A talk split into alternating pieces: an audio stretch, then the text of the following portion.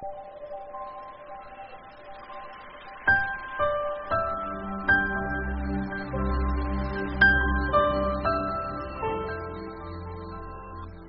大家好，欢迎收听新一期的月光浮语网络电台，我是主播小勺。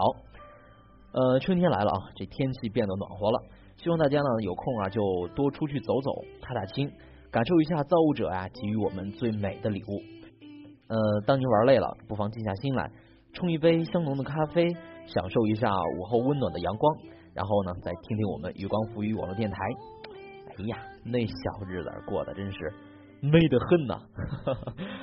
好了，同样介绍一下参与我们节目互动的方式。您可以搜索新浪微博“月光浮语网络电台”，或者呢是搜索小勺的微博“冷了我的西红柿土豆咸笋汤”。当然呢，您还可以订阅微信公众号“城里月光”与我们取得联系。今天呢，同样小超给大家带来的是比较走心的文章，还是张浩晨的作品，名字叫做《各站停靠》。呃，相信经常听我们节目的朋友们呢，在上上期节目当中呢，就注意到了，就曾经给大家带来过一篇他的文章。嗯，之所以他的文章呢很受到大家的青睐啊，是因为他的作品呢，这个文风比较治愈励志，对爱情、友情，包括亲情，都有自己独到的见解。而且他的每部作品呢，让大家读完之后都感觉到非常的舒服啊，真切自然。呃，好了，说了这么多呢，下面就让我们一起来听一下这篇来自张浩晨的。各站停靠。如果你要一个微笑，我敞开火热的胸怀。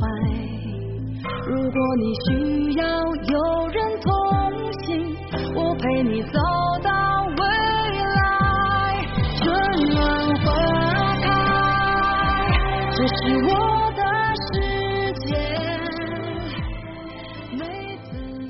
一直觉得。朋友是一个非常微妙的词儿，比恋人看着平淡，比陌生人呢看着要脸红心跳。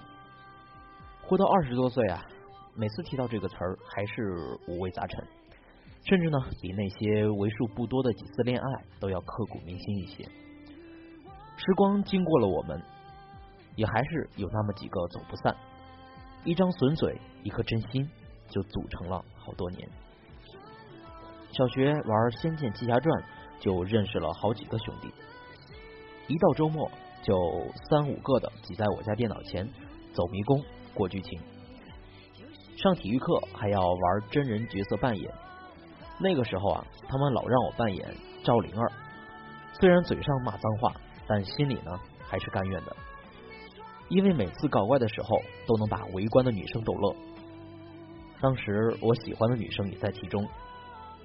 不过，鉴于那女生光芒太刺眼，且早恋该死，我的懵懂暗恋呢，也就无疾而终了。倒是跟几个兄弟呢，却培养了革命性感情。升初中的时候，因为没分到一个班，还跟家长、老师闹过。后来我们妥协了。不过下课呢，要约出来一起玩，放学要一起走，要做一辈子的好兄弟。不过我们没有兑现承诺。初中三年一过。好像谁也不认识谁了。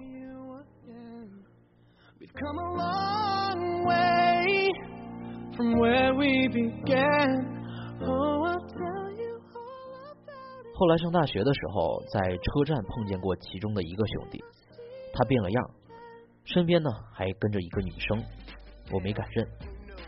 听朋友说，他们毕业就要结婚了，还听说另外一个兄弟大三做交换生去了美国。当初我们因为结局赵灵儿的死还不争气的在电脑前抱团哭过，后来出了胡歌的电视剧版，只剩下我一个人哭，想想还真是挺伤感的。不过没关系，只要他们过得好，我也就开心了。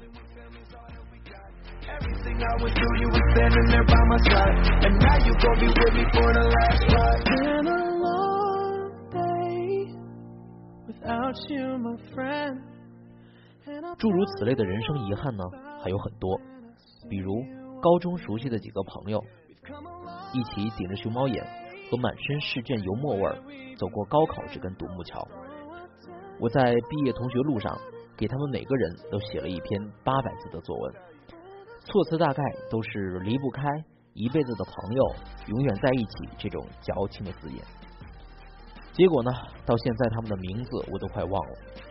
不是不珍惜，而是我们谁都没有逃过时间的流逝。距离让我们生活在同一片天空，却给了两个平行的世界。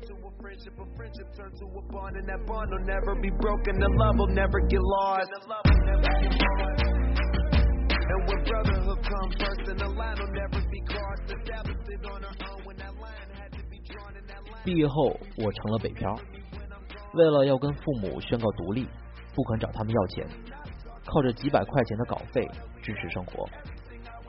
那会儿还好有个逗逼朋友收留了我，但他经济情况呢也不容乐观，于是我俩就挤在他在某小区租的次卧里生活了几个月。每天叫十二块钱的盒饭，吃到想骂人。那个时候我们共苦，以为等今后好了就可以同甘了。可真等到两个人生活顺遂的时候，却不像过去那样热络了。倒不是有了隔阂，而是好像彼此默契的成为了对方的后辈，关注着，点着赞，你好，我也好。在这期间呢，还认识了一圈人。杯盏间，似乎把彼此的性格和好的印象都烙在了心上，动辄会因为一首歌抱头痛哭，会因为一次三国杀谁是卧底的游戏编上好大一段你侬我侬的友情简言。那段时间特别忙，因为经常聚，活得特别矫情，也因此呢变得非常的多疑，但从不怀疑友情。后来因为一些误会，就丧失了继续交往的信心。不都说了吗？那些会误会你的人，从一开始就直接绕过了信任。你的所有解释，不过是骗自己对方还在乎你的借口罢了。恍恍惚惚这几年，又认识了很多的新的朋友，但心智早已成熟了许多，不会在一开始就承诺一辈子，不会对别人。抱有任何的期待，知道别人帮你是运气，不帮是应该的这个人生大道理。很少去酒局，很少玩桌游，很少熬夜，很少为非作歹，哪怕带着朋友的称谓，也很少有相聚的时候。但时间不会让我们缺失共同的语言。每一次隔了很久的见面，也就像昨天才聊天玩笑过。发现后来，越是情浓，相处越是平淡；越是真实，越不需要热闹的假象。聚时一团火，散时满天星，是最舒服的方式了。开始了一段挣扎你那么爱他，为什么不把他留下？为什么不说心里话？你深爱他？朋友之间最好能一起进步。今年大家在一起只会喝酒、唱歌、玩桌游消磨时间，明年就会头脑风暴，商量一起做一件大事儿。能让朋友渐行渐远的，从来都不是距离的远近，或是联系频率的多少，而是价值观变得不同，而觉得脱离了彼此的世界。一个正在未来，一个还留在过去。在网上看到过这样一句话：如果不能成为别人的礼物，就不要进入那人的生活中。所以，最好的友情应该是让别人拥有你，跟拥有礼物一样吧。有天晚上，神经质的点开 QQ 空间，上面还是那么多玛丽苏段子和火星符号，看着加勒索的相册里。全是大学时跟室友胡闹的照片，看到我们寝室那个接吻狂魔就想哭。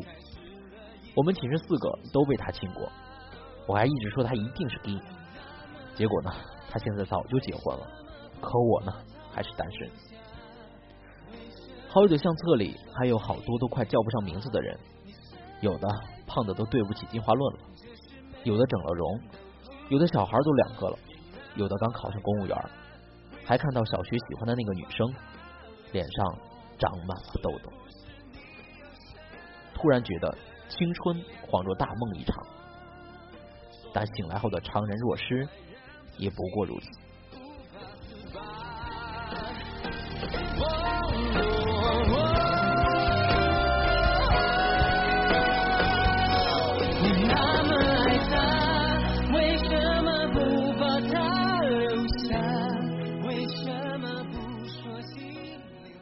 转瞬想想，其实也是好事儿。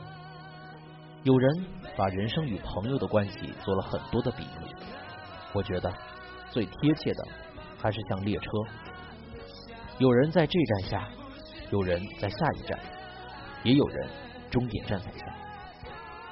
每个人有每个人的去处和目的地，他们下了车，你别挽留，因为会有新的人上来，能陪你到最后的。只能说你们目的地相同，那些离开的就成了最好的回忆，而人都是靠回忆活着的。